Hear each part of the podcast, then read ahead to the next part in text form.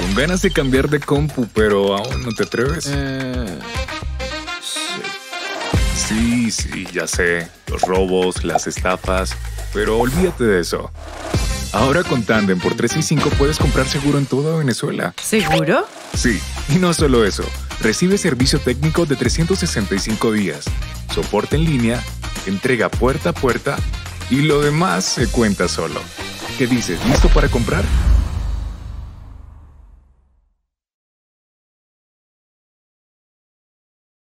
Bueno, bueno, mi gente, bienvenidos a B-Sport Podcast, nuevo episodio acá en lo que es esta charla sin protocolo. Quien les habla, Carlos Avendaño, Hexero, como me conocen en este mundo. Y bueno, hoy venimos con un capítulo especial, especial, sobre todo para aquellos que les gusta jugar con esto. Para todos los que les gusta jugar con el teléfono, para todos los que son eSport Mobile, para todos los que les gusta también este, todo lo que es estos dispositivos móviles de, múltiples tipos y de múltiples, eh, de todos los juegos, porque ahora ya hay todo lo que consigues en la PC, lo consigues en mobile.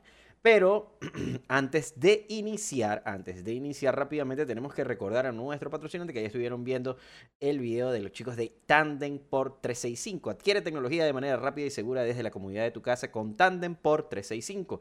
Una tienda en línea que te permite conseguir desde laptop hasta componentes gaming con garantía de 365 días y con entrega directa a la puerta de tu casa. Si tienes una empresa o eres profesional independiente, también puedes aplicar a sus microcréditos. Adquiere tecnología sin Visita su página web www.tandempor365 por es una X, eh, o en Instagram arroba tandempor365. Así que bueno muchachos, ya entrando en materia, ahora se vienen la presentación de mis queridísimos invitados del día de hoy, que son unos cracks. Ahí justamente, mira, lo medimos, salen los nombres ahí todo en este preciso instante.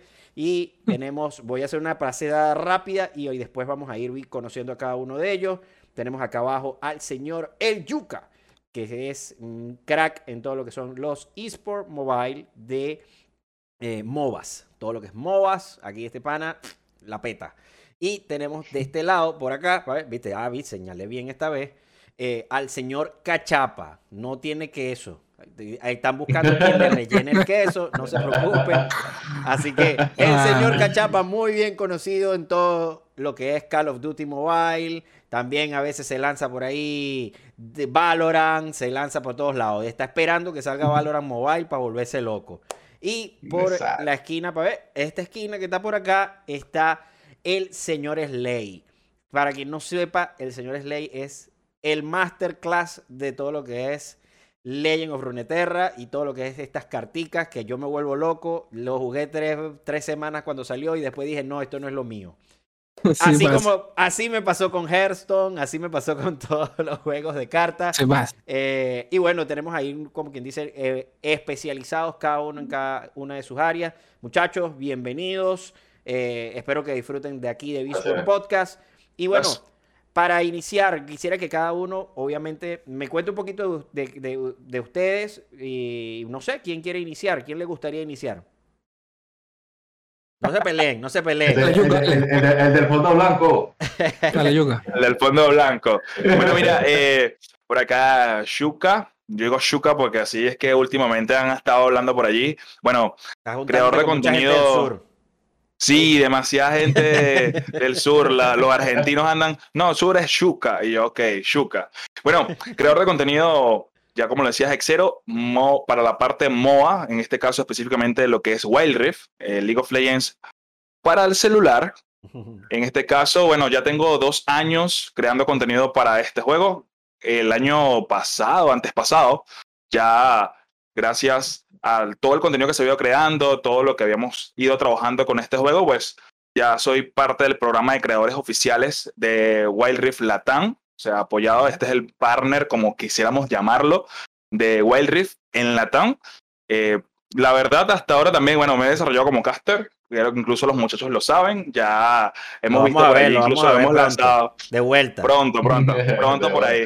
Eh, no, nada más, no nada más Wild Rift, también hemos estado en otros juegos, como lo es League of Legends de PC. Eh, estamos incluso por ahí y que narrando FIFA. ¿Tú has visto eso, Hexero? Oh, bueno. Un- un-. ¿Quién sabe? Pero- Eh, Sí. yo te digo algo. ay, ay, yo todo he casteado hasta Tetris. Ahí te la dejo. Yo de- ahí te la- Hay que pasar por todo. Eh, claro que sí. Y de resto, lo que ha sido este inicio de año, igual le hemos metido full a lo que han sido más amor a lo que es la parte mobile como tal, porque creo que me he desarrollado en otro tipo de juegos siempre directamente desde el celular. Creo que yo soy muy choto con la PC, no me gusta. O sea, sí me gusta, pero siento que mis manos no dan para tanto. Creo que los dedos son mucho mejor. Exactamente. Bueno, vamos a ver, ahora que nos cuente algo el señor Slay. Cuéntanos, Chesley. A ver, chicos, este, justo hace un par de semanas, creo que cumplí tres años ya creando contenido sobre Leche en Frontera, juego de cartas de, de LOL, para el, que, para el que no lo conozca. Este, ya dos años también formando parte de la LPP, o sea, eh, partner de Riot Games y también de YouTube desde hace ya muchos años también. ¿Qué más he hecho por allí? Bueno, todo comenzó básicamente, Pero no en Facebook. solo haces streams, pero haces stream en YouTube, ¿correcto? Hacía streams en Twitch durante como seis meses y después, bueno, por temas de comodidad y como todo mi contenido eh, principal está en YouTube, dije, bueno, voy a hacer streams en YouTube y me, me quedé allí. Este, ¿qué ¿Te ha más por mejor? allí? Nada. Disculpa que te interrumpa, pero es que es interesante Ah, dime, y, me, y me gusta sobre todo porque hay mucha gente que dice, ay, pero ¿dónde empiezo a hacer stream? ¿Y cómo, que, dónde me va mejor? Obviamente eso también depende mucho del juego. Depende mucho del juego porque hay juegos que sí se les da bastante bien YouTube, porque lo menos yo sé que Free Fire es un monstruo en YouTube. Monstruo, pero monstruo de que tú prendes un stream de, de- de- de Free Fire en, en YouTube y te puede llegar muchísima más gente de lo que posiblemente te llegue en Twitch, porque Twitch es como una, más, una plataforma más PC, ¿ok? Eh, y quisiera Sí. saber tu perspectiva, sobre todo rápido, antes que presentemos al señor Cachapa, que bueno, ya creo que sobra la presentación porque todo el mundo lo conoce, pero vamos a dejarlo que se presente más rato. Eh, me gustaría saber tu perspectiva de cómo es ese cambio vale. de, de, de- o sea, ¿qué, qué sentiste? Porque, ¿qué sentiste cuando te cambiaste a eso de YouTube? O sea, de hacer stream en YouTube y hacer stream en Twitch, ¿cómo viste esa diferencia? Coño, a ver, yo nunca le diría a nadie, no, lánzate en YouTube si tu contenido principal es allí o que streamea en YouTube. No, creo que nunca lo recomendaría. Este, la diferencia eh, principal es que en Twitch hay un poquito de, de- mayor alcance, sencillamente porque puedes salir en recomendado y a la izquierda, este, te pueden hacer rate, ese tipo de cosas que ya YouTube le está implementando, pero aún así siguen siendo mejor en Twitch. Pero, que creo yo que fue mi experiencia al menos durante los seis, seis meses, y creo que el primer mes me fue una locura, fueron como 100 subs, una, una verga loca.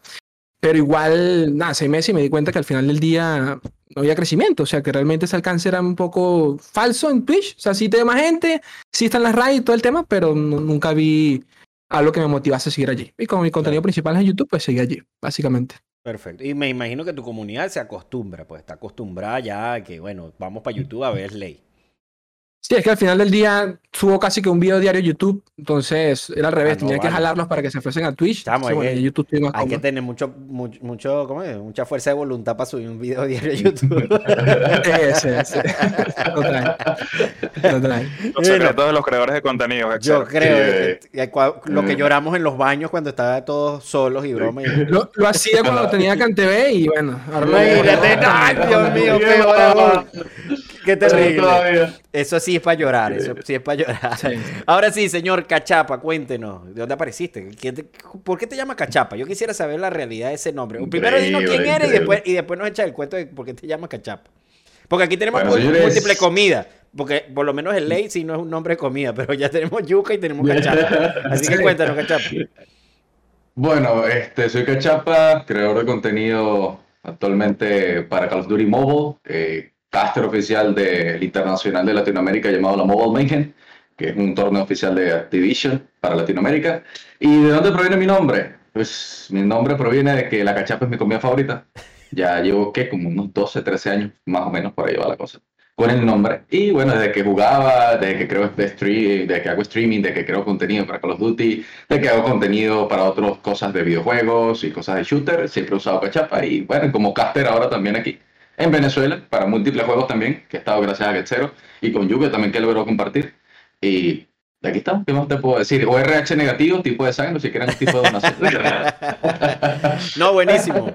Espectacular, obviamente, bueno, acuérdense que igualmente nosotros, adicionalmente que salimos en YouTube y hay gente que nos está viendo, salimos en, por audio nada más, y por eso es que muchas veces busco que expliquemos de más. Porque hay gente que obviamente nos va a escuchar en Google Podcast, Apple Podcast eh, y Spotify y cualquier otra eh, plataforma que aparece por a través de Anchor, que yo las pongo todas y que salga en todos lados. Eh. Pero sí, entonces, dicho, eso, obviamente, para todos los que nos escuchen y nos ven, este, hoy queremos hablar bastante sobre todo este movimiento mobile y sobre todo cómo lo hemos visto en Venezuela. Sabemos que de aquí, en Bisport Podcast, siempre intentamos, obviamente, enfocarnos a, cómo está la actualidad en Venezuela. Tenemos grandes exponentes como los que, se acaban de presentar. Y, y aunque Obviamente aquí siempre hablamos con muy poco protocolo, prácticamente sin nada de protocolo, sino que venga y que salga de las entrañas. Este, me gustaría que obviamente que cada uno eh, me dijera eh, cómo siente su juego en el país. O sea, cómo siente que está el movimiento de su juego aquí en Venezuela y cómo le gustaría que fuera. Si han tenido experiencias eh, de su propio juego aquí dentro del país porque, por ejemplo, yo sé que, por ejemplo, eh, Yuka ha estado con el tema de, la liga que se va a lanzar con, igual que Cachapa, con, con la liga que se va a lanzar de Wild Rift y están ahí haciendo ese, eh, esfuerzo enorme para poder lanzar una competencia local aquí en Venezuela, eh, que se aliaron también con los chicos de Valhalla Arena y toda la cosa. Eh, Slay, sé que tú también igualmente tienes algunos seguidores acá en Venezuela, entonces me gustaría saber este, cómo ven el movimiento localmente. Eh, ¿Y cómo, lo, o sea, cómo creen que esto pueda crecer aquí localmente? Eh, no sé si empezamos por, por Yuka, que es el que sé que tiene ahí mucho que decir eh, con Wild Rift. El de la pared blanca, el de pared blanca. Mira, justamente tú comentando mientras hacías la pregunta, estaba pensando una de las cosas importantes cuando este juego comenzó. ¿Qué pasa? Sabemos que en Venezuela, eh, por encima de todas las cosas que obviamente conocemos, eh, hay algo importante y es que somos más capaces de tener un acceso a un celular que quizás a una PC, que a una computadora. Eso es uno de los puntos fuertes que creo que demostró más que todo la entrada de Wild Rift a lo que fue el país. Hablándotelo un poco como juego. En el caso del esports, eh, creo que más que todo se empieza a sentir un poco la pasión o el amor por ese, por ese rubro, por esa parte, pero es cuando ya ves las competencias internacionales y todo ese tipo de cosas. Pero en el caso de la entrada del juego, eh, te cuento, cuando se lanzó el juego en Latinoamérica, después que nos tenían un poquito así como negriados, que se lo dieron a Asia, después se lo dieron a España y toda la cosa, cuando llegó a Latinoamérica, nosotros fuimos los que hicimos el boom acá, como tal, Latinoamérica, porque había cola de más de 14 mil personas intentando entrar al juego. Y es por eso, una de las cosas que me dejó de ejemplo es que hay más accesibilidad a los celulares. Lo vemos no solamente con Wild Rift, lo vemos con muchísimos juegos que incluso que ahí quisieron variar un poco porque el peso no es igual a lo que puede pesar el LOL de PC. Actualmente creo que va por las 6 gigas, dependiendo de... Yo creo que hasta pesa más, porque me acuerdo la última vez que descargué el LOL de PC costaba, pesaba como 4 gigas. La última no, pero hablo... Bueno, yo hablo de Wild Rift en este caso. Wild Rift pesa ah, ya aproximadamente 6 gigas. Creo que el, LOL ya pasó los 10. ya pasó los 10 porque revisé. Wild Rift se ve, mi amor con te quiero, al lado del, LOL de PC. O sea, al lado del LOL de PC se ve hermoso. O sea, tú pones ese juego en PC o le actualizas los shaders en, el, en, el, juego de PC. Bueno, primero vas a perder como el 40% de los jugadores porque todos tienen unos hombres, unos potes de computadora. Pero, pero se va a ver mucho mejor. Y de verdad que tú ves el LOL de Wild Rift y yo me acuerdo que yo, bueno, yo lo tengo en el teléfono instalado y ven y yo lo juego y yo te digo, hermano, esta vaina se ve mucho mejor que el de PC, de calle. Claro, porque fue un juego, no, no fue un copia y pega, que fue una de las cosas que a muchos les pareció increíble, porque incluso por eso se tardó, porque no es un copia y pega. O sea, el juego está hecho desde cero. O sea, es un juego totalmente desde cero. Recordemos que, bueno, el LOL de PC tiene ya más de 10 años, obviamente, en este caso, y no es el mismo motor de juego con el que tú has trabajado con todo desde hace 10 años. Quererlo actualizar, creo que tienes que ser el juego no sé por cuántos años para hacerlo el doble de bueno de como lo, lo puedes hacer con un juego que está empezando, ¿no? Que fue prácticamente. Incluso eso se ha puesto en polémica, ¿viste? Ese detalle que no, porque a Rift le dan esto. Y hoy se lanzó una polémica incluso que la verdad, la comunidad, Riot apaga una cosa, apaga el fuego de un lado y prende otro por otro lado, porque generalmente ahorita hay un problema con las skins. La gente, yo digo, Dios mío, pero ya va. Ah, sí. Tienen plata para las skins, que pelean porque aquí salen skins y aquí no. Entonces, polémicas como esas. ¿Te imaginas la cantidad de personas que le meten dinero al juego eh, para skins? O sea, es absurda la cantidad de gente. Es más, grande la de mobile que la de PC. ¿eh? Exacto, y no solo eso, por lo menos yo te digo algo. O sea, es increíble, por ejemplo, porque yo lo vi hasta en, hasta en lore, y yo te aseguro que ahorita el slide no, no lo va a decir, porque yo he visto gente que compra los, la, cuestión para que los bordecitos de las cartas se vean con lucecitas y, un diamantico aquí. Y cuando lanzas la carta, hagas ¡sas! Y, bueno, y cosas así. Entonces, y te otras animaciones y según y, y, eso son, mira, 10, 15, 20, 30, 40 dólares por el paquete para que todas las cartas hagan ¡sas! cuando tú las lanzas. O sea, así igualito pasa en todos estos juegos, sobre todo estos free to play. Es como que el gancho y, ese es el negocio, pues ese es el negocio. Entonces, eh, viéndolo desde la perspectiva, como lo está diciendo Yuka, aquí, nacionalmente, Wild Rift, planteémoslo para este año, se está lanzando esa liga. ¿Tú cómo lo ves como creador de contenido de esto? Mira, eh, hace poco lo comenzaba, lo comenzaba incluso esta semana, lo conversaba con unos, con otros creadores también del, del, mismo programa de creadores de Riot. Ellos decían como que, bueno, ellos, muchos queremos que vuelvan los esports porque para nadie es un secreto que los esports de este lado del globo están netamente ya eliminados por la cuestión de que, bueno, en Asia hay muchas más personas internacional. que consumen el... Al no haber cupo internacional, en cierta manera no tienes el escalón, escalón, escalón para llegar a, para llegar a, la cuestión mundial. Y muchos y muchos se han, como quien dice, achicopalado un rato, se han puesto tristes y tal. Pero una de las cosas que conversaba con ellos esta semana era como que, lamentablemente, a pesar de que haya pasado eso, hey, aquí estamos nosotros, o sea, nosotros somos la cara como creadores de contenido del juego. Entonces, si nosotros queremos hacer que esa perspectiva que puede tener cualquier organización referente a los números, porque recordemos que yo tengo una palabra y es que los números son efímeros, pero si vemos de verdad una entrega y hay un nivel y demostramos que sí hay un nivel, creo que las cosas pueden cambiar. En Venezuela se ha visto, porque incluso con, creo que recuerdo que una de las primeras organizaciones que se lanzó con torneos de Wild fue LGA, recuerdo. Sí, que fue uno de los primeros torneos que no he visto. Nuestro, nuestro torneo se llamaba Circuito Salvaje. Circuito Salvaje, sí. Y no existía, o sea, no existía de parte de Rayo. Y después ellos lanzaron el Circuito Salvaje y yo así como que, ay, coño, perdí el logo, perdí el logo, perdí todo. ya, ya no puedo ponerle ese nombre. Pero fue súper chistoso, sí, nosotros, es que yo apenas vi Wild Rift, yo dije, esto va a ser la locura en Venezuela. O sea, este va a ser sea, si ya de por sí LOL es uno de los juegos que en cierta manera en Venezuela más se juega en temas de eSport, eh, o sea, Wild Rift tenía que ser lo mismo o, mejor. Y yo pienso que tiene un público muy, muy grande.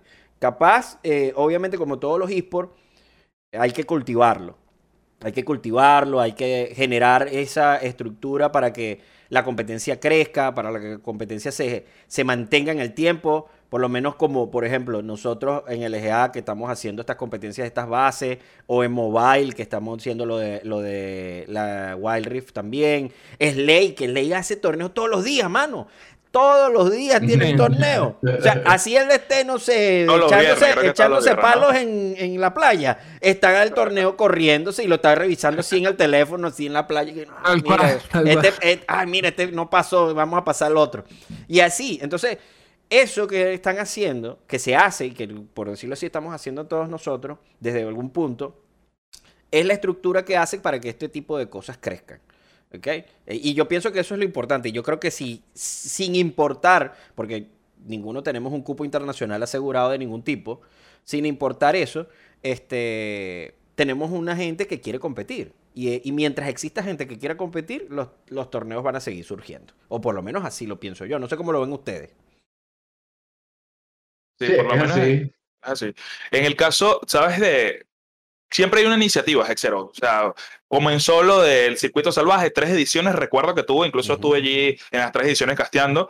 ¿Y qué pasa? La iniciativa siempre es lo que da el momento de que diga la organización o la empresa que dueña del juego, sí, se está, lo están haciendo, vamos a por lo menos aportar, por lo menos con OM Mobile en este caso, Riot aportó ciertos premios para los jugadores que ganarán la, la copa, porque hicimos fue una copa, después de copa se convirtió en liga, entonces, y aparte, nosotros mismos ni, ni nos esperábamos que tuviéramos el boom que realmente se generó. Nosotros, puede contarlo incluso Cachapo, estábamos sentados, él y yo, él lo tenía al lado, yo estaba normal y de repente allá afuera eh, donde estábamos, en el sitio donde estábamos haciendo toda la transmisión, decían, hay 100 personas, y yo, hay 100 personas, ya va.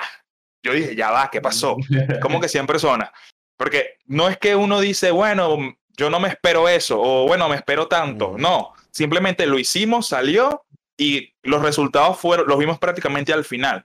Y creo que siempre es lo que lo bonito de esto, en el caso de los esports, que siempre cuando tú das el paso, si tú sabes que hay una competencia, porque ojo, tampoco es que como organizadores y lo puedes saber tú también, Hexero, que bueno, no es que uno negrea a la gente, pero a veces uno busca siempre que si yo voy a dar una liga, si voy a hacer una copa o un torneo, tengamos nivel. Por eso uno pone, uno pone como que, bueno, mínimo elo, no sé qué, porque siempre no puedes, de cuenta, no puedes meter a todo el mundo. No, y, no, y vamos, a estar, vamos a estar claro que los esports es un show.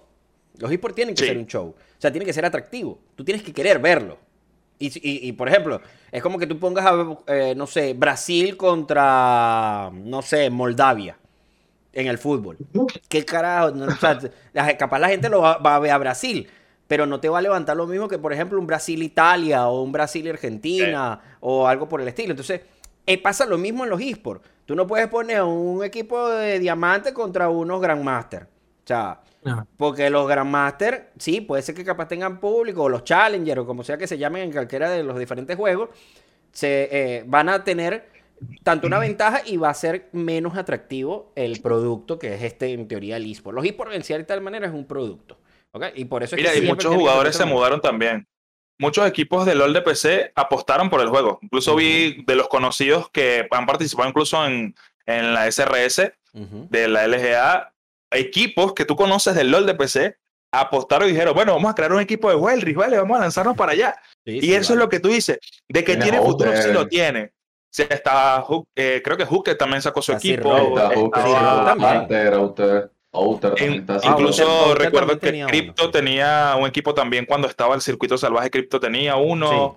Y aparte, también una de las cosas que siempre creo que lo mantenemos, incluso Xero lo, lo repite cuando tiene oportunidad, en el caso de los venezolanos que están fuera del país, incluso estando allá afuera, dice, epa, los que están en Venezuela este, están haciendo un torneo, ármense. Yo conozco unos, unos cinco, ármense ustedes un equipo, yo los cocheo.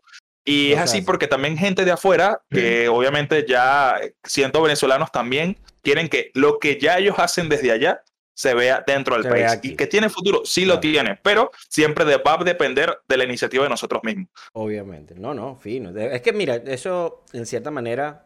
Eh, es lo general. Lo general es que siempre, igualmente, siempre existe una camaradería, de, sobre todo de los que ya tienen algún tipo de experiencia con eSport y cómo lo están buscando o, buscando la manera de aportar, pues. Y, y, a todos nos conviene, o sea, a todos los que estamos metidos en esto nos conviene que la, que la escena de una u otra forma crezca. ¿Ok? Y esa es, la, esa es la razón porque siempre vemos que hay gente que de repente sale y quiere apoyar o, aportar desde, el punto que pueda, pues. Hablando de eso, vamos a, a cambiarnos un poquito de juego vamos a ir con, con Legend of Runeterra, con el señor Slay, para que nos cuente su perspectiva, sobre todo el juego, cómo lo ve. Por ahí yo lo he visto, lanzándonos, hombre, cuchillo, dientes, ha prendido antorcha en Twitter. Todo, eh, no, hombre, es que si con rayos, que si con este, con el otro. Tóxico. Pero ahí va, pero, pero tú lo ves fielmente haciendo su torneo diario. Sí. Rayos, escúchame, dice Ahí, no hay, ahí no hay dragón del tiempo, mago oscuro, nada de esa vaina, ¿no? parecido, es parecido, parecido. Carta bajo la manga, una cosa así. Coño, a mí me, me, tocó creo que el jueguito más, coño, el más chiquito de todos, en cuanto a Rio se trata. También por parte del género, es el más, eh, más complicado entrarle, el juego de cartas hay que dedicarle demasiado tiempo. Este, pero bueno, a nivel general, ya por si la, la, la, base de jugadores del lore es, es reducida y si lo llamamos a Venezuela, pues más aún. Aún y con todo eso, que, que es algo que siempre me sorprende, o sea, ahora que lo pienso hablando con ustedes, lo pongo en perspectiva y me sorprende, de que muchos de los primeros eventos que se vivieron acá en Latinoamérica, creados totalmente por parte de la comunidad, fueron hechos por venezolanos. Me siento mal porque justo ahora no me acuerdo el nombre de, de la persona, pero capaz Xero lo ubica allí en el tiempo y el espacio. Este, creo que formó parte del equipo de Crypto Esport, un venezolano que está en México y que capaz el Yuca también se acuerda de él, pero bueno. ¿Cómo, comenta, ¿Cómo era? Profeta. El profeta, el profeta. Ahí está. y bueno, con el profeta se hicieron los primeros eventos de, del Lorcito para toda Latinoamérica. Eh, cuando me enteré que era venezolano me quedé fue súper loco. Muchos de los que estaban detrás de la organización también eran venezolanos. este... ¿Cómo es que se llama esa copa? Era. Eh, Copa América, creo. si no me equivoco. Algo así de Copa América, sí, era algo así. Sí, Copa América. Era. Ah, intentaba replicar la misma Copa América de, de fútbol, pero igual, trasladar el formato al lorchito. y, pero en general, en Venezuela, prácticamente que nulo, al menos por mi parte, que yo conozca, así que yo vi que, que va. Ya me gustaría yo, salir a la calle y de repente armar algo. Yo, me acuerdo porque justamente con Profeta, y me acuerdo que estaba también eh, Planeta, eh, Diblay, que, que, que, también es parte del LGA, también juega okay. Runeterra. Y sí había, había un grueso ahí chévere de, de, de jugadores. Me acuerdo, por ejemplo, en, en Crypto eSport, eh, tuvimos un equipo de casi ocho jugadores de. de, de eran buenísimos, buenísimos. Y, y, todos, casi todos eran venezolanos. Eh, creo que, que como el 60%, 70% eran venezolanos. Y me acuerdo porque a tres de esos jugadores les, les enviaron franelas y todo uh, del equipo para que las tuvieran. Me acuerdo que uno, uno vivía en, en Trujillo, pero así metido en una vaina que tú decías, ¿cómo le llega a señal ese pana para jugar? Y allá, y, y, y, jugaba desde allá, y una locura, una locura. Pero sí, este, viéndolo así en, en, respectiva también, de, viéndolo para hacia, ya, viéndolo, ya lo vimos desde aquí, de dentro, de Venezuela. ¿Cómo lo viste? Okay. ¿Cómo lo has vivido de, de, de, ya regionalmente? O sea, Lor, ¿cómo está? ¿Está creciendo? ¿Está estancado? ¿Lo ves con una salida? Temas internacional, copas internacionales. Yo, yo soy, lo acepto, y para los que escuchen o nos vean, yo soy súper nulo en conocimiento, muy, muy básico de lo que es la, la, tanto la competencia como todo lo que es eh, la metodología de, de, de, de o el, el, el, cronograma, se podría decir, o el, eh, eh. la estructura del competitivo internacional de, de Legend of Runeterra. Cuéntanos un poco. Coño, a ver, Lord se lanzó hace ya casi tres años prácticamente. Ahorita en marzo se cumplen los tres años oficiales del lanzamiento del juego. Este arrancó, yo diría que bastante bien. O sea, recordando, recordando los picos que tenía en Twitch en aquella época, era, era como el juego de cartas del momento. El tema es que, eh, si bien es cierto, y desde ya tienen que tenerlo claro porque mucha gente es el, creo que no lo, no, he entendido del todo, y es que a pesar de que forma parte de Riot Games, el equipo de lore es minúsculo, o sea, es prácticamente un equipo indie, no exagero, o sea, son gente expertos de Magic, de Hearthstone, los, los juntaron y Riot ni siquiera es que a nivel de publicidad mueva mucho la cosita porque no, no, no, es, no es ni comparable a lo que se ve con Marvel Snap, por ejemplo. Pero bueno, arrancamos allí. Pero, el, creo que pero vamos a estar de... claro que Marvel Snap es porque está nuevo. O sea, por eso es que está ahorita. Ah, bueno, claro. Está nuevo, no, claro, le están metiendo una cantidad de claro, billetes claro. de, de, de, desalmada. Y la cuestión es que hay que ver cuánto dura en el tiempo. El tema no, es. Ese, lo porque, porque parece que Lord el... tiene pinta de que puede ser que sea uno de los que dura bastante, así como ha durado Hearthstone. Yo estoy impresionado de que todavía Hearthstone siga moviéndose por ahí. Ahorita creo que hicieron como un recorte, no sé si estás enterado, pero algo leí porque es, donde, es. donde trabajo. Eh, tenían como que unos eventos que, que, tenían puntos de Hearthstone o algo así. Y o... casi que murió la escena de, y, de Hearthstone. Y, y, prácticamente hicieron un corte ahí y, y, no sé qué pasó, pero vamos a estar claros, Hearthstone creo que tiene, no sé, 10 años. 10 años. Bueno, 10 imagínate, tiene 10 años y todavía sigue dando patadas ahogados. Eh, hay muchos otros juegos que no llegan a los 10 años. No, pero lo mencionaba porque eso es el típico comentario que siempre leo, por lo menos en los videos, tipo, no, que Marvel Snap sí le hace publicidad. Bueno, la primera que tuvo fue con nada más y nada menos que Samuel L. Jackson. Pero digo, bueno, no. pero es incomparable. O sea, es. Eh, o sea, lo entiendo, pero es, es incomparable. Y más aún, siento, que siento yo que ese es mi alivio por parte de, del Lorcito, es que detrás está Riot. Y lo que siempre han dicho es que este es un. O sea, tienen planeado que sea un juego para, para toda una vida, ¿me entiendes? Al igual que LOL, al igual que Will Rift, que el resto. Y, y, nada, pues el segundo año empezó la escena competitiva del Lorcito como tal, cuando empezaron los torneos de temporada, que son como cada dos meses un torneo pesado, con buen price pool, que, que en teoría pues allí donde, donde, muchos tenían planeado pues dedicarse ya con, a, a, tiempo completo con Lorcito. Y desde allí bien, porque poniéndolo en comparación con otros juegos como Hearthstone, que es la, el referente número uno del género, Lore comenzó bastante bien. Comenzó con mil herramientas, con una escena ya establecida que, que Hearthstone jamás tuvo en, años. Pero, pero errores, que qué sé yo, este, detalles. Yo siempre lo digo en los videos, son detallitos que notaban la falta de, de, cariño. Ya no en el juego, porque desde ya lo digo, en mi opinión, Lorcito es lo mejor que existe a nivel de juego de cartas, es una belleza de, de juego de cartas jugablemente hablando no tiene comparación, pero sí siento que Río le, le, le, le yo tengo una pregunta. Tengo una pregunta. Eh, yo no he jugado nunca LOL, jamás en mi vida. ok. Es como jugar, eh, creo que hay otro Clash Royale, Clash.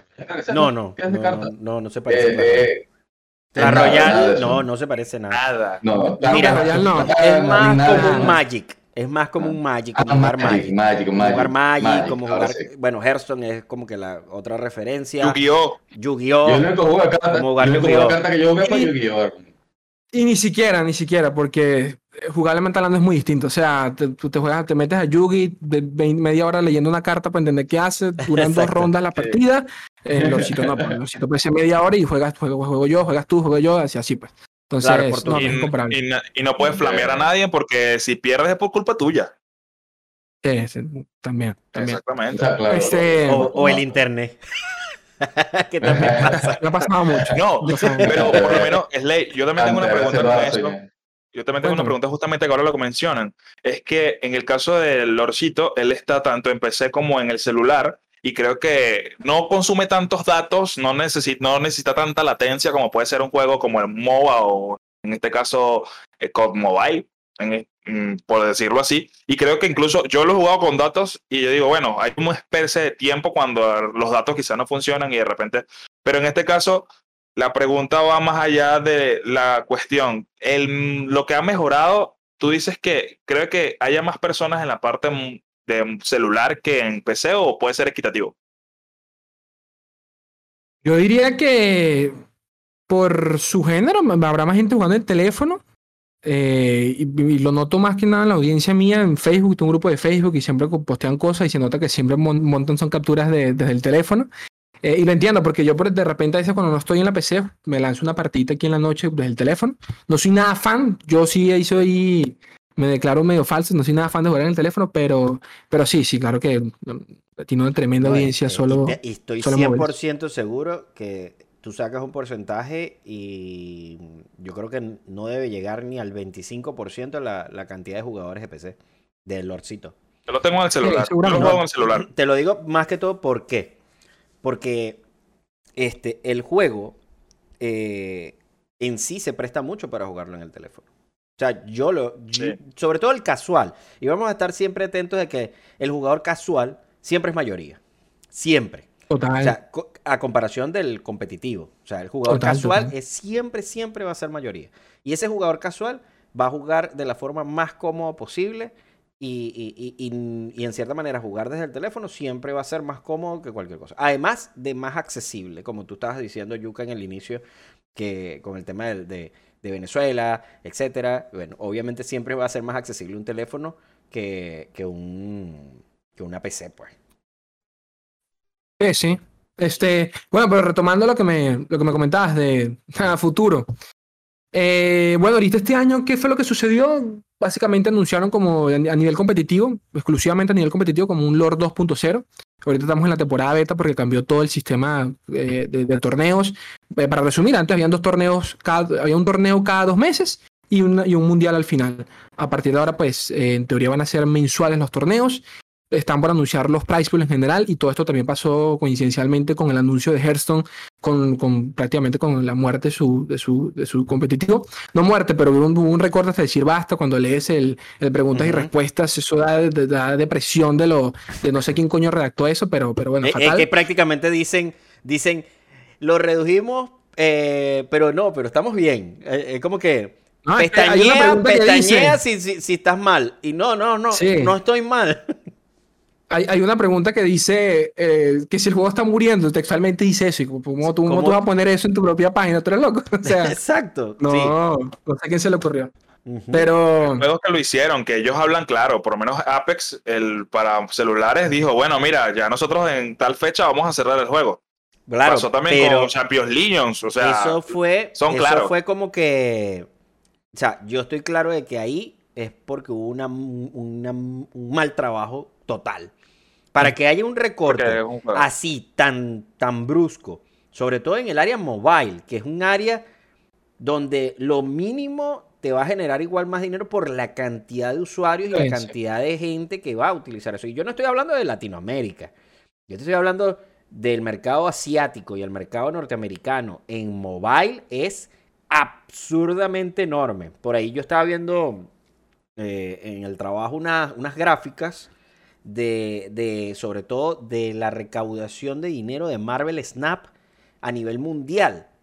Y, Una el, y, y- y el- y nada más Norteamérica, o sea, Estados Unidos, se llevaba, o sea, era una cuestión como que el 60-70% de las ventas mundiales estaban en Estados Unidos. Y eran millones, millones y millones, millones y millones de ingresos.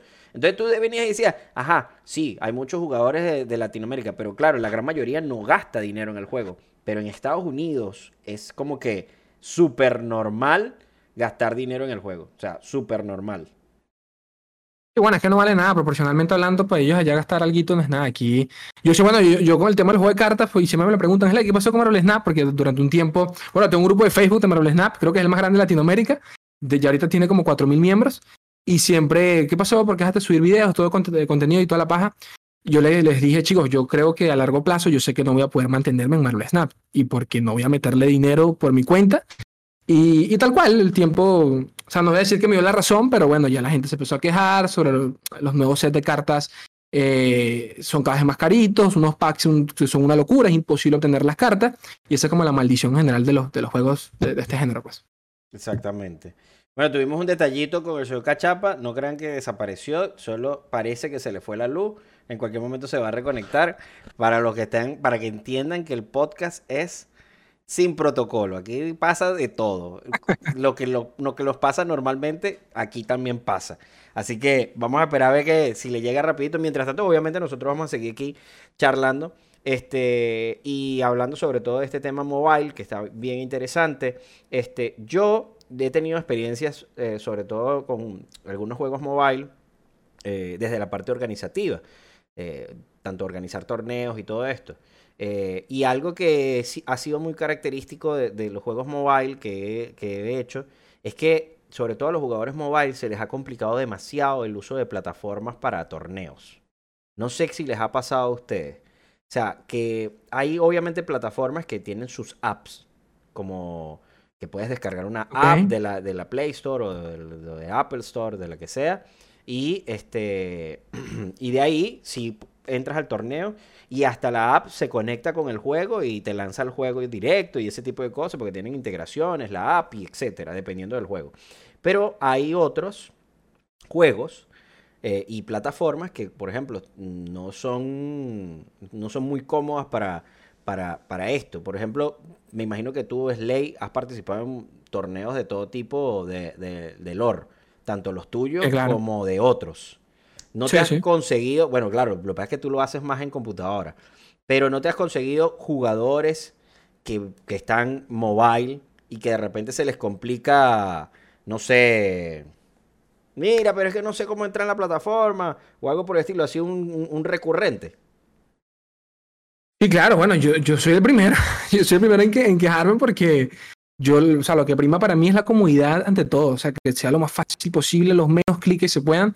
Y sí, siempre lo leo en el, en el Discord más que nada. ¿Cómo me inscribo? ¿Cómo es esto? ¿Cómo aquello? La cantidad de pasos. Por eso que a veces me complico cuando hay demasiado porque, porque ahu- ahuyenta a la gente. Pues yo quiero que la cosa sea más fácil. Pero sí. Exactamente. ¿Y tú, Yuka, has, has visto algo de ese estilo? Bueno, sí, en dicho caso creo que muchas personas últimamente creo que se centran más en participar en torneos que hacen los creadores.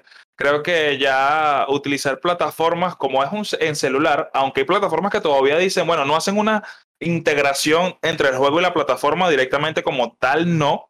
Siempre hay que hacerlo manual, porque ha pasado así. Pero creo que lo que más pasa es que, no, no sé el caso de, de Legend of Runeterra, porque no sé cómo, qué tanto es el target de edad entre lo que son los jugadores. Pero, mira, a mí me ven y me siguen chamos de 15, de, entre 14 a 22 años. Entonces, quizás los chamos de 14 dicen, a pesar de que tú le expliques cómo te vas a inscribir para hacerlo lo más fácil posible, por lo yo utilizo eh, los formularios de Google para hacer mis torneos. Yo quisiera hacerlo con mil y un cosas, pero se complican tanto, tantos pasos que se inscriben por aquí, el link, después cómo ves las llaves. Yo digo, no, yo hago mis propias llaves yo y agarro y les mando el formulario, inscríbanse y todavía tú les mandas el formulario y dicen cómo me inscribo para el torneo. O sea, lo ves en grande, pero todavía dicen, y quizás lo digo por la cuestión de la edad, es porque a veces yo digo, bueno, son quizás niños, chamos, que bueno, no se, no se defienden con una computadora, no se defienden con este tipo de plataformas, bueno, vamos a hacerlo más fácil, por eso está el formulario de Google. Sí. Pero en dicho caso, otras plataformas se vuelven un desastre, te digo, se vuelven un desastre, y más si es un tema mobile cuando todos lo tienen en el celular y la plataforma, ponte tú, no sirve para el celular. Esa es la parte, es lo primero que dice, no me abre tal plataforma. La que escucho todos los días, la que leo todos los días, la típica de yo me inscribí, pero la página no, no me metió. Yo, ah, coño, qué coincidencia. Esa es la de todos los días. Sí, ese, ese es muy común, muy común. No, yo, yo, yo me inscribí, pero no me veo en la lista. No sé por qué no aparezco en la lista de jugadores, pero yo me inscribí, estoy seguro. Yo le di a aceptar. Y yo así como, ajá, sí, sí. Mira, yo tengo, yo tengo, yo tengo un pana que él se inscribe siempre en mis torneos y él se inscribe Hexero dos veces. Él dice, una para inscribirme y la otra por si acaso. O sea, él lo hace así. Y literalmente siempre digo, brother, porque si te dice, ya te inscribiste, ¿para qué te vuelves a inscribir? No, por si acaso, por, si acaso, para que me tomes en cuenta. imagínate, imagínate. Mira, yo he pasado también por algunas de esas, eh, sobre todo, este, he tenido y he visto, he experimentado con algunos juegos mobile y, y es increíble, por ejemplo, las diferencias que hay cuando tú, por ejemplo, un Call of Duty Mobile en un Call of Duty Mobile tú puedes conseguir mucha gente que ya sabe o maneja, por ejemplo, Discord. Y, te lo manejan y puedes como que movilizar a la gente un poquito por ahí y puedes organizarte. Adicionalmente que, bueno, pueden ser que ya estén como más dados para utilizar algunas plataformas o algo por el estilo.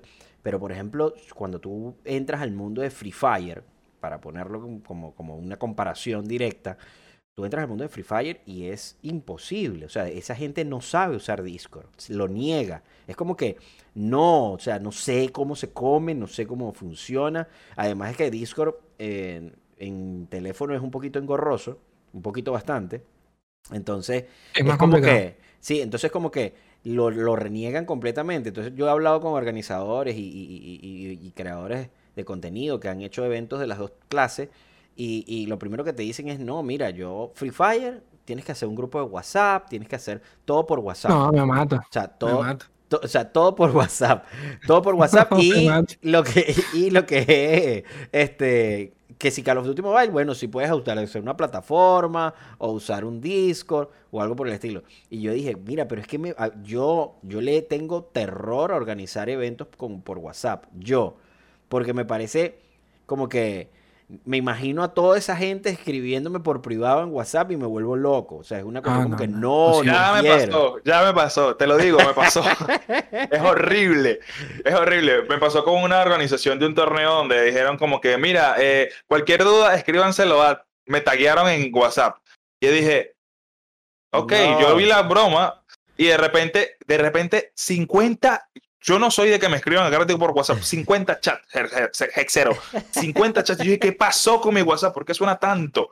Cuando veo todos los mensajes al privado de la gente preguntándome que cuando empieza y cuando. No, de verdad. ¿Qué pasa? Que sabes que una de las cosas por las cuales la gente no usa Discord, más en el caso del mobile, porque si el celular no es una bestia, si es una toronja, si es un chicharrón, chicharrón con pantalla, pues simplemente Discord y el juego no pueden compaginar y pasa mucho con, con Wild Rift y Discord. Wild Rift, no, bueno, yo incluso no lo he probado más con Discord abierto en el celular, pero yo tenía el celular anterior y se recalentaba y el juego se cerraba, literal. Entonces creo que ese también es otra de las cosas por las cuales no por esto. Sí, sí, no, no, obvio. No, y, eh, yo he visto gente que no tiene una computadora así, sí, agraciada, etcétera, y de repente ponte tú, estás jugando algún juego y con Discord y me dicen, hermano, no, que va, que se me pegado todo. Ya va, que pues, tengo un pana que juega Valorant conmigo y él me dice, no, no, hablemos por dentro del juego porque si abro Discord me explota la PC. Yo, ah, bueno, imagínate. Y es normal, o sea, yo por eso hay veces que sí entiendo eh, eh, que de repente, dependiente del juego, consigues todo tipo de cambios y, formas de, de, estos jugadores. Este, también comentando, una de las cosas, aquí vamos a, irnos lanzando, este, ya que bueno, perdimos al señor Cachapa para los que están viéndonos por YouTube y para los que nos van a escuchar por, por las diferentes plataformas. Eh, si no están escuchando Cachapa, porque todavía debe estar peleando con, lo, con, con, la luz y debe estar, ustedes saben, invocando a, a, la mamá de alguien para que le devuelva la luz. Eh, pero dicho eso, este, mm, me gustaría eh, que entráramos en esa, en esa conversación de las anécdotas. ¿Qué anécdotas, qué cosas tan o sea, curiosas les han pasado eh, con respecto ya sea a organizar, a desarrollar algún evento o hacer eh, algo con, con, la comunidad, etcétera? Que digan, bueno, mira, o sea, esta broma es increíble que me haya pasado y, y, que yo nunca me creí que me iba a pasar algo así con esto. O sea, metido en este, en, ya sea en este evento, en este torneo o en este, qué sé yo, o, algo que, que, ustedes digan, mira, de aquí este, me quedó siempre el recuerdo. A ver, no lo piensen mucho. A ver. Coño, es que en torneos como tal, y eso que he hecho, yo estaba pensando ahorita el número, habrán sido más de 200 torneos que llevo, pero de verdad que así, particularidades, específicas, no. O sea, lo típico de alguien perdido por, el tiempo y el espacio, yo ayudándolo, los moderadores. Pero, vamos, vamos en torneo específicamente no. Una pregunta más específica. ¿Cuándo este, hiciste clic con el juego y dijiste, oye, me gusta este juego? ¿Y, y, cuándo decidiste ese, pasar ese, ese paso de venir, oh, yo voy a hacer unos torneos de esto? Pasa que es, es, distinto porque a veces la gente piensa que como hago torneos y todo el, todo el tema, yo soy amante de los esports, de repente soy amante que soy aquí un organizador y no, primera vez que hago torneos en mi vida. Este, yo de la escena competitiva en general, de cualquier juego, pues, la única que, que domino casi que en su, en su, totalidad es Lorcito, pero porque me dedico. Y lo digo porque en resumen, a mí me encanta el juego. O sea, a mí yo quiero abarcar todo lo posible que, que pueda dentro del lore. Ya lo he dicho por YouTube mil, mil veces, porque seguramente esto lo estará escuchando alguno de YouTube nunca exagero cuando digo que parte de mi vida se la he dedicado al Lorcito, pues estos últimos años se la, se la he dedicado día y noche. Y para mí los torneos era, era, algo que tenía que hacer. Cuando pasó, cuando tuvo como una, ese bajón a, nivel competitivo, que desaparecieron un par de torneos importantes a nivel de Latinoamérica, entre ellos el Poro Furioso, este, dije, coño, tengo que llenar eso de alguna forma. De repente no está el price pool, o sea, no tengo el dinero en dólares para hacerlo como yo quisiera. Pero bueno, hablé con Río, tuvimos una charla allí, me dijeron, dale plomo, Slade, no pasa nada. Si, puedes mantenerlos y crees que puedes, listo. Desde entonces, bueno, ya dos años haciendo casi, a un año entero, más un año y pico haciendo torneos. Claro, ellos, te dan las premiaciones de, bueno, en este caso en, LOR no son, no son RP, sino son... monedas, monedas, como RP, tal cual. Son monedas, son monedas. Y ellos, y ellos te las asignan a, a, los torneos y broma, ¿correcto? Eso fue, eso fue simple, fue una charlita como de media horita y recuerdo que me dijeron, claro, claro, yo tenía, yo tenía como dos, sí, dos años prácticamente haciendo videos. Creo que ya, ya, ya estaba claro la intención. Me dijeron, Slay, lo que tú quieras, lo que tú quieras, como tú lo quieras, con la frecuencia. Y a día de hoy ya ni les pido permiso para hacer, para hacer torneos, pues. Me invento algo, un evento, y yo sé que necesito tantas monedas o tantas skins y me la, ni lo pregunto. Les paso el Excel y yo, ellos mandan, el, mandan la premiación. Genial, qué genial. Con Rayo pasa mucho eso que, dicho caso, cuando tú vives una propuesta así que tú dices, ok, mira, te presento mi propuesta, quiero hacer esto.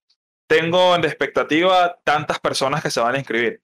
Y ellos dicen, ellos tantean y dicen, bueno, te vamos a entregar esto. Creo que por lo menos en mi caso, creo que ya pasa con Slay también. Ya a este punto ni siquiera me dicen, eh, te vamos a dar tanto. Ya me dicen, ¿qué necesitas? ¿Qué quieres? Porque es como todo, si ya lo ven a uno, que uno está recurrente, y eso por lo menos me ha pasado a mí con la expectativa que todos los meses sale un evento nuevo y dicen como que muchachos quieren, no sé, porque ahorita Wild Rift ha implementado cosas de regalos por evento. Que si el evento pasado fue del año chino, entonces tenían unas tijeras, le regalaron más de mil tijeras una, a, los creadores y tú las repartías como quisieras. Entonces, hacías torneos y, y así ibas. Creo que es lo bueno cuando la organización tiene la oportunidad de decir, bueno, ahí está, resuelve, resuelve. Claro, claro. O sea, lo que hacen es que vienen y, ya al saber que tú eres un creador de contenido y que estás como no casado, pero que le dedicas lo suficiente al juego y, ya te han entregado antes cosas, eh, ellos dirán, no, bueno, ya tenemos aquí un recurrente, pues. Y lo que hacen es que ya lo que hacen es, es dártelo. Yo, yo, yo lo he visto mucho, sobre todo, bueno, antes, eh, una época donde en, en LOL se habían muy pocos, bueno, había primero muchos organizadores que tenían RP.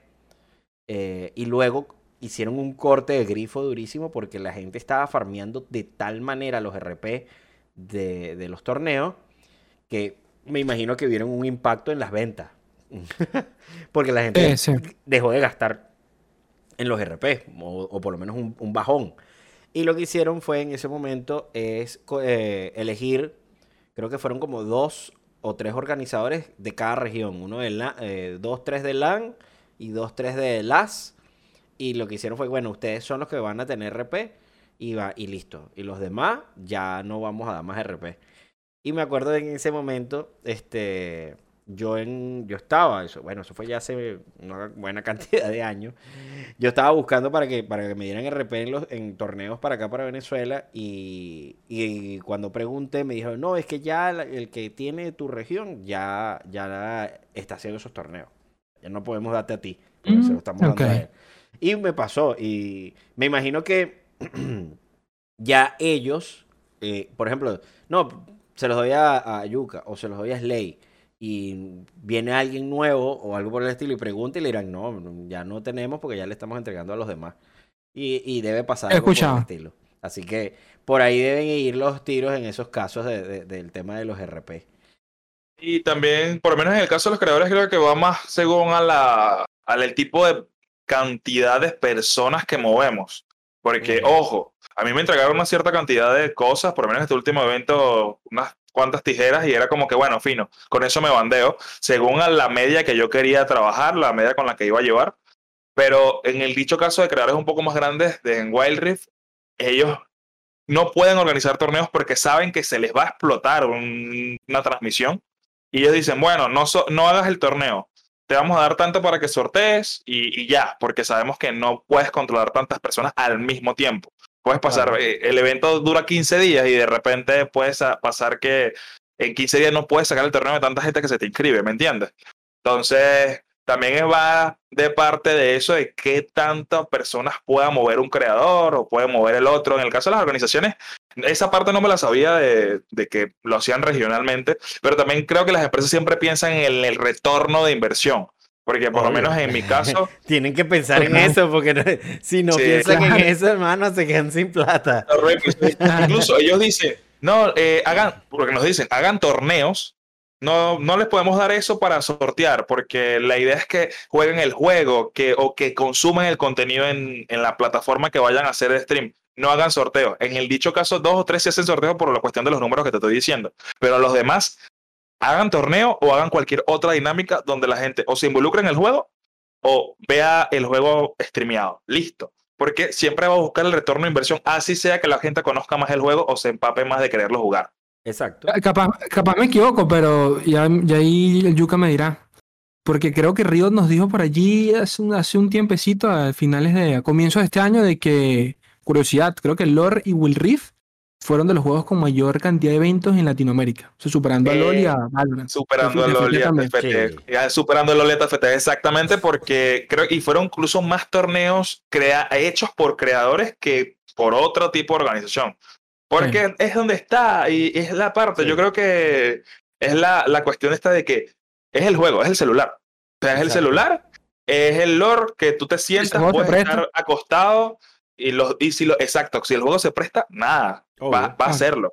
Y si tú, todo, y recurrentemente si lo estás haciendo, si ves que la cosa está saliendo bien y lo vuelves a repetir, porque una de las cosas que pasa con LOL de PC, por lo menos un ejemplo, o TFT, que los eventos no son tan consecutivos. Por lo menos Slay creo que hace torneos todos los, todos los finales de semana, o sea, todas las semanas hace un torneo, ¿no? Es ley. De lunes a viernes. De Todo- la- sí, ay, todos los días hay una- torneo. Ah, Yo te dije que lo hacía todos los días. Uno se va para la playa y tiene que Nah. estar en el teléfono.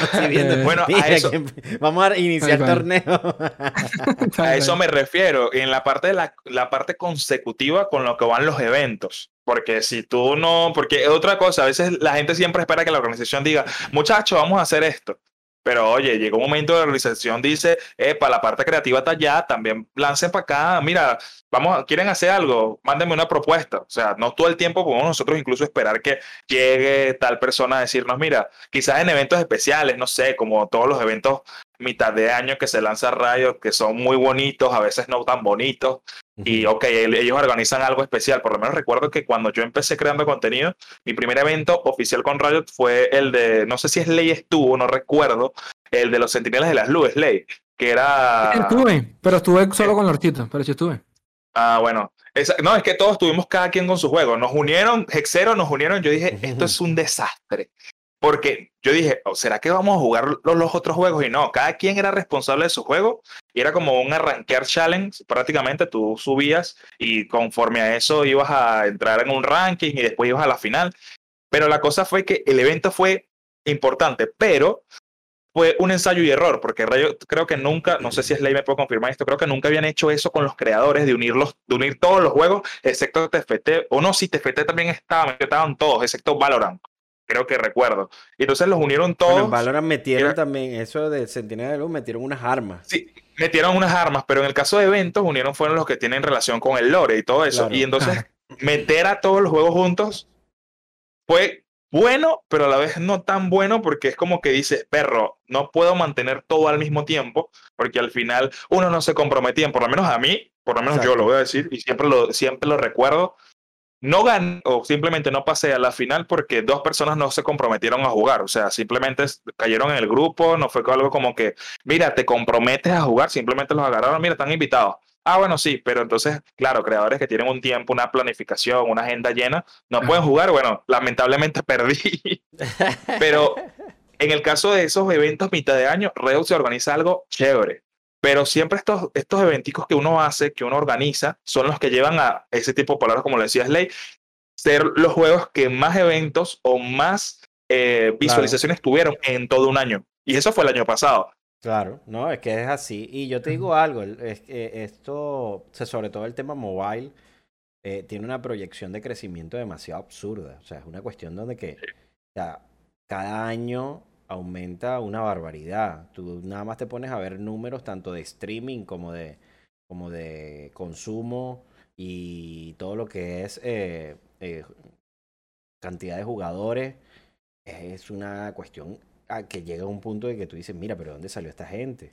Eh, Me acuerdo clarito, creo que fue el año pasado, que se hizo la, el mundial o la final, algo, algo de Free Fire en Latinoamérica. Y me acuerdo que, no, amigo, llegaron un millón de espectadores en YouTube. O sea, y era una cuestión como que, ajá, ¿y de dónde salieron ese millón de Claro, espectadores? un millón, no huevona. Y llegaron un millón de espectadores en YouTube y lo celebraron y publicaron. No, tenemos tener un millón de espectadores. Creo que era una final de la Free Fire League, una cosa así. No sé cómo fue la cuestión, no sé si era de Latinoamérica o del mundo. Algo así fue y yo me acuerdo que salió como que el boom era, llegamos a un millón de espectadores en YouTube y yo quedé así como que, wow, o sea, o sea, capaz en, yo creo que ni en Twitch, o sea, en Twitch tú no, tú no ves una competencia oficial que llegue así fácilmente a un millón de espectadores.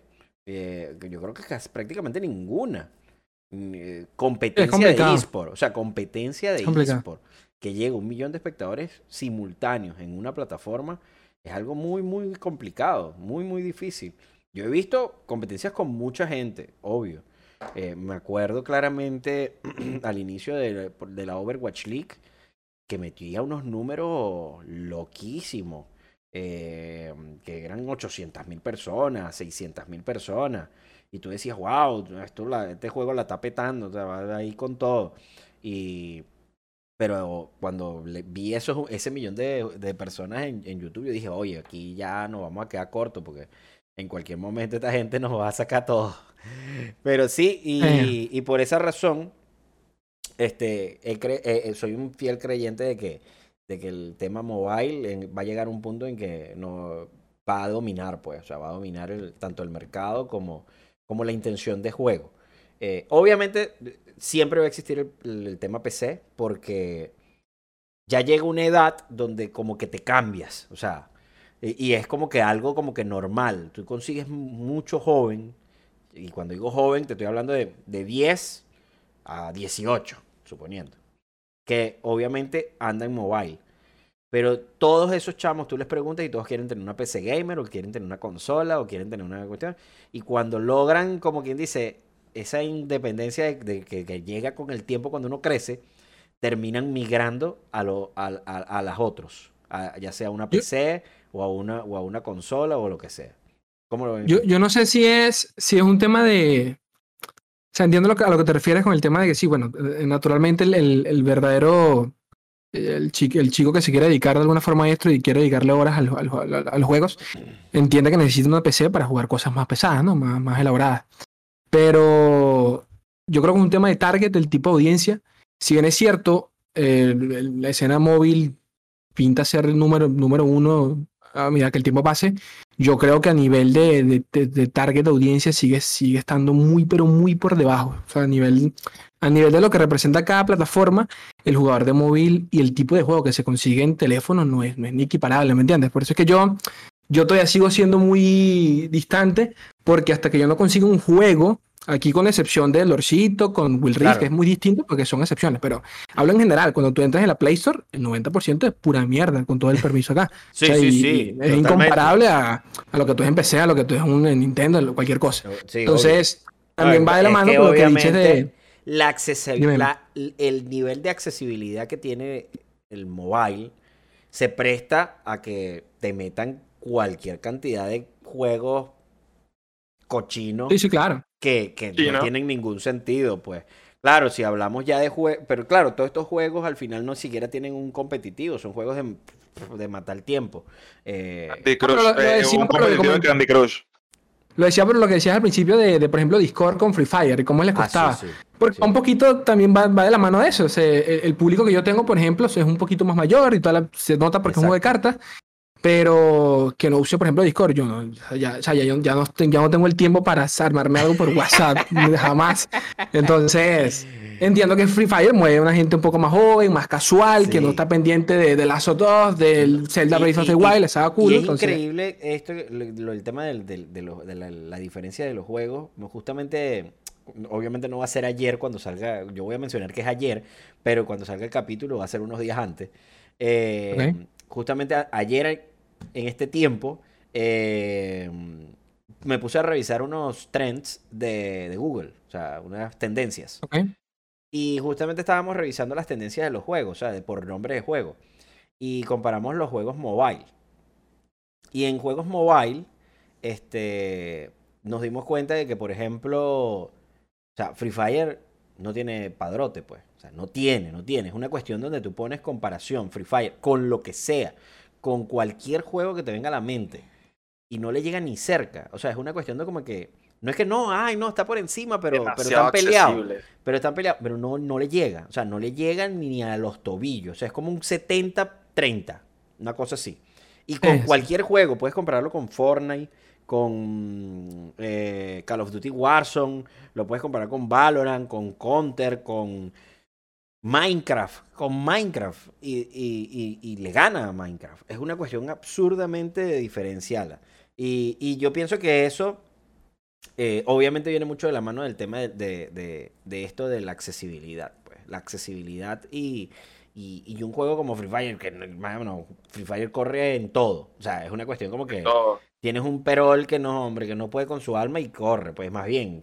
Eh, eh, tú vas a la Play Store y hay tres tipos de Free Fire. El Free Fire 1, el Free Fire HD, el Free Fire HD Pro, no sé qué cosa, el Light, que no, hombre, van en conos así triangulares moviendo. Puro pixel caminando. Puro pixel caminando. Y así sencillamente, entonces los tipos la han pensado como que no me importa el juego, lo que quiero es que todo el mundo se meta ahí y empiece a echarse promo. Y, y, y han hecho un tema de accesibilidad como su propio fuerte. Y, la moneda es barata, la moneda, la moneda es muy, muy accesible también. La moneda creo que tengo entendido que tiene un precio bastante bajo en el caso de sus accesorios y todo eso. Para comprarlo, el precio mínimo creo que son 6 dólares. Una cosa así. Sí, Literal, incluso han salido tendencias Xero en otras plataformas como TikTok, donde incluso recuerdo mucho ese, ese audio. Pero como niño te regaló, creo que no recuerdo si eran 10 dólares. Que el chamo, el niñito que, presta para acá, diamante para acá. o sea, literalmente, es un, y era un niño, y yo dije, ok, hasta ese punto también se llega. Es más, recuerdo que, ¿sabes que hay una, aquí en Venezuela creo que no es, no es secreto para nadie, creo que lo puedo decir, las tabletas estas que le entregaban a los, a los liceístas. Claro, sí, la Canaima. Ahí se juega, ahí se juega Free Fire. Ah, ahí juega Free Fire. bueno, antes de que saliera Free Fire, eh, las Canaima eran el nido de LOL, pues, de League Ah, bueno, sí. Llegó, creo que hasta el 2010 más o menos, sí, 2010 más o menos, entre 2010 y 2013 ya las canamas estaban como que, ah, pero sí se jugaba LOL también allí. se jugaba LOL. me acuerdo porque a mí me decían, más bien, yo me acuerdo que yo fui a una, una de estas Comic Con, estas eh, exposiciones y bromas en Caracas hace muchos años, e hicieron como un eventico de LOL en ese tiempo.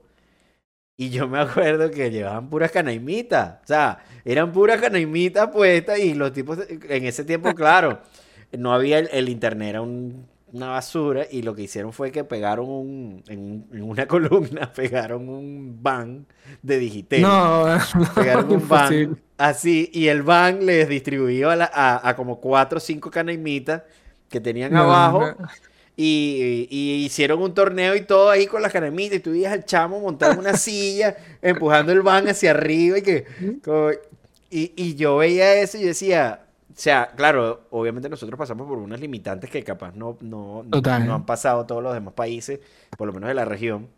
Este, pero era así, o sea, esa era la realidad y por eso es que en cierta manera aquí los esports, y lo hemos dicho ya en varios capítulos, aquí llegaron tarde porque no había estructura ni para hacer eso. O sea, tú venías, venías a hacer un evento y más bien te decían, no, bueno, si tenemos CanTV, te lo conecto. Y tú decías, no, porque no sirve. Pues prefiero el van ahí con el chamo ahí estirando el brazo. O sea, era, increíble. Pero son cosas que, que, que, que, bueno, yo creo que han cambiado bastante y creo que eso va a hacer que, que por lo menos todo funcione. Por lo menos ahorita, yo no sé si ustedes saben, pero se anunció lo de la, lo de la, el evento de la BGS y van a tener 48 dispositivos móviles en un solo sitio, modo para hacer como una especie de modo arena con, con, el juego de Free Fire. Y no solo van a haber juegos de Free Fire, sino que ellos van a meter ahí, eh, mientras no haya competencia de Free Fire, va a haber torneos de Wild Rift, torneos de Mobile Legends, torneos de, o sea, torneos relámpagos de todos estos tipos de juegos.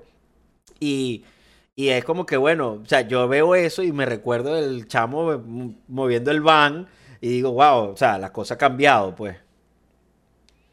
Es cierto. Porque hay más compromiso, Exero. Creo que las, porque incluso las empresas que tú ves, no sé, tú lo mencionabas, KFC. Pero un KFC que tú lo conoces como el que el, el establecimiento tú vas a comprar el pollo que es riquísimo o cualquier otra empresa ya, ya ellos no se centraron tanto en ese tipo de cosas, sino que ya hasta atacan un público un poco más chamo, un público donde más tú dices que, berro, acá es donde está la crema, donde podemos, no tanto por esa parte de, de que, bueno, que vamos a buscar la multitud, no, sino que ya apuestan más allá de lo que ya no les funcionaba, ya lo que les funcionaba anteriormente ya no les funciona ahorita y dice, bueno, vamos a ir con esto. Y creo que la apuesta que tienen las organizaciones ya es mucho.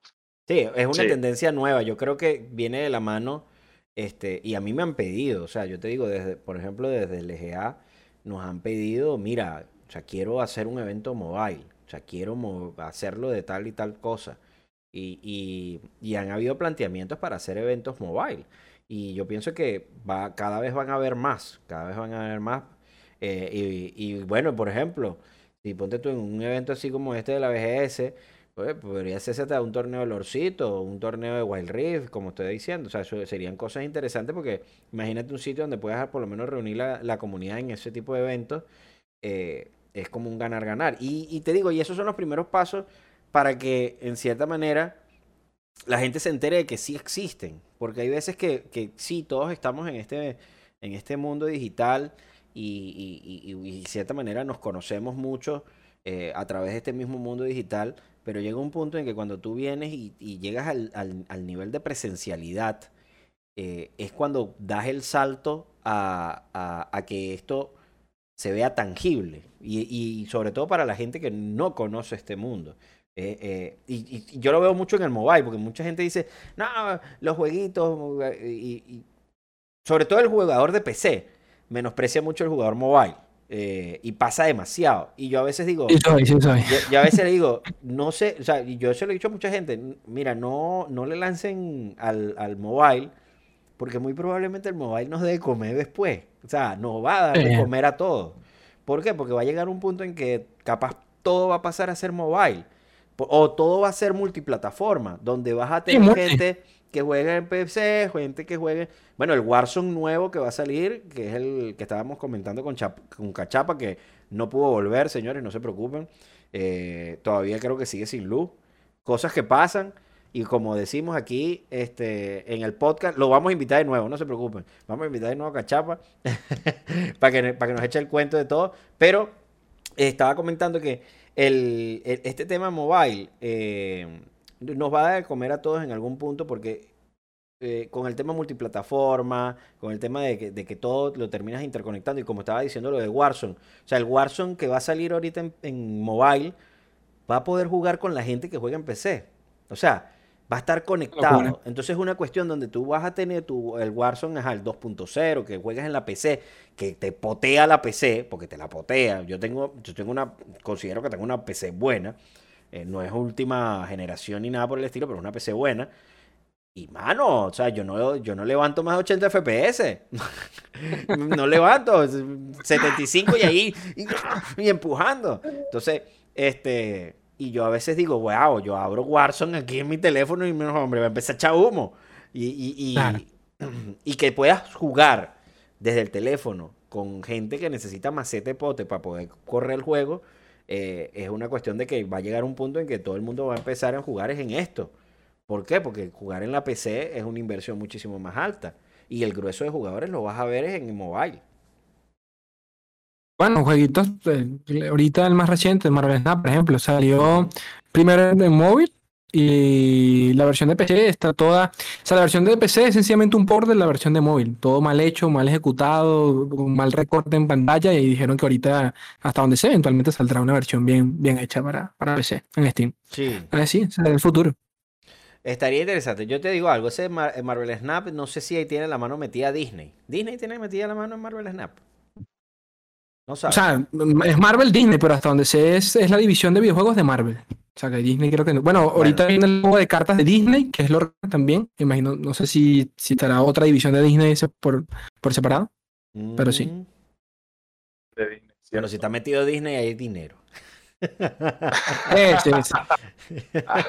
el, tema, el tema es lo que dure, como siempre. Pues, claro, claro. es como mi miedo. y, pues. que, sea negocio. Marvel saca juego todos los fines de semana, pero duran eso, un mes y desaparecen con el tiempo. Exactamente. No, es que es así, es así.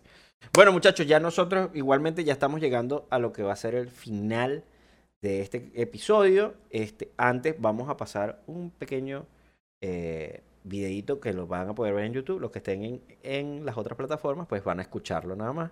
Y ahorita regresamos para despedirnos. Él es Alberto y ya aprendió que comprarle a María por WhatsApp no es seguro, que su tía en el extranjero ya no le hará más favores.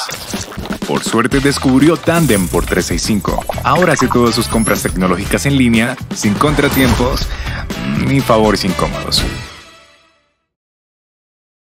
Y ya, a ver, ahí está, sí. Y ya regresamos, muchachos, ya para ir cerrando y obviamente agradeciéndoles en este episodio de Beach for Podcast por estar con nosotros, por darnos esa perspectiva también que a muchos les debe interesar de todo este mundo mobile. Eh, Primero, ¿dónde los consiguen el señor Yuca? ¿Dónde te consiguen, Yuca? ¿En qué sembradío? ¿En, qué sembradío? ¿En qué sembradío? Mira, en todas las plataformas, creo que, creo que estamos en todas, sí, en todas. Creo que solamente no estamos en la azulita. Ah, sabes cuál. Próximamente. Próximamente, si las cosas no funcionan. El Yuca mostrando, no, no, no. Pero sí, en todas las redes sociales como el Yuca WR. El Yuka Habrá gente que pregunte, YouTube, sobre todo la gente que nos escuche por sin video, dirá, a ver, el Yuka está papiado. no, la historia del nombre es muy bizarra, etcétera. Eso no, es demasiado vamos a bizarra. vamos a dejarlo para otro episodio, no te preocupes. Vamos a dejarlo para otro, episodio, El cuento de por qué. Yo, porque yo le pregunté a Cachapa y bueno, nos echó el cuento, pero en otro episodio vamos a saber el secreto de Yuca. No te preocupes. Cuéntanos, ley. Este, por mi cuenta, Slay GZ, creo que en Twitter, en Facebook, eh, grupo de Facebook también, La Hecho Frontera Latán, en YouTube como Charlas Frontera por Slay, eh, y hasta en Spotify estuvo en algún punto, pero bueno, creo que básicamente eso. Perfecto. Bueno, el señor Cachapa, que lo vimos al inicio, tuvo un rato con nosotros, pero desgraciadamente le atacó eh, la luz y se le fue. Pero bueno, lo pueden conseguir como cachapa-cod, creo que es, eh, CODM, si mal no recuerdo. Eh, así que bueno, lo pueden conseguir por ahí. Sobre todo hace mucho stream entró, así que le hago yo la introducción a él para que lo sigan. Igualmente no se preocupen que lo vamos a estar invitando en un próximo episodio eh, al señor Cachapa para que nos, nos cuente un poco de él y nos dé su perspectiva sobre los esports aquí, tanto en Venezuela como internacionalmente. Ya yo me voy despidiendo. De verdad, muchísimas gracias a todos. Antes de pedirme rápidamente, ¿verdad que sí? Recuerden que esto llegó gracias a Tandem por 365. Adquiere tecnología de manera rápida, segura y desde la comunidad de tu casa con Tandem por 365, una tienda en línea que te permite conseguir desde laptop hasta componentes gaming con garantía de 365 días y con entrega directa hasta la puerta de tu casa.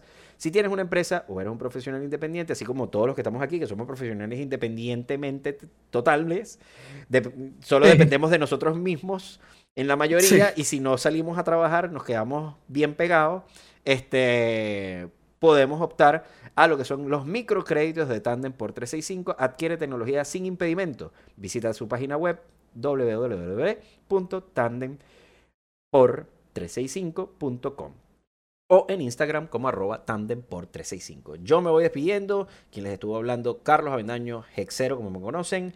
Eh, esto es Bisport Podcast y nos puedes conseguir tanto en, en Google Podcasts, Apple eh, Podcasts, Spotify, Anchor y en YouTube como arroba Bisport B de Venezuela, eSport Pod. Eh, adicionalmente, bueno, estamos en Twitter, Facebook, TikTok y Instagram.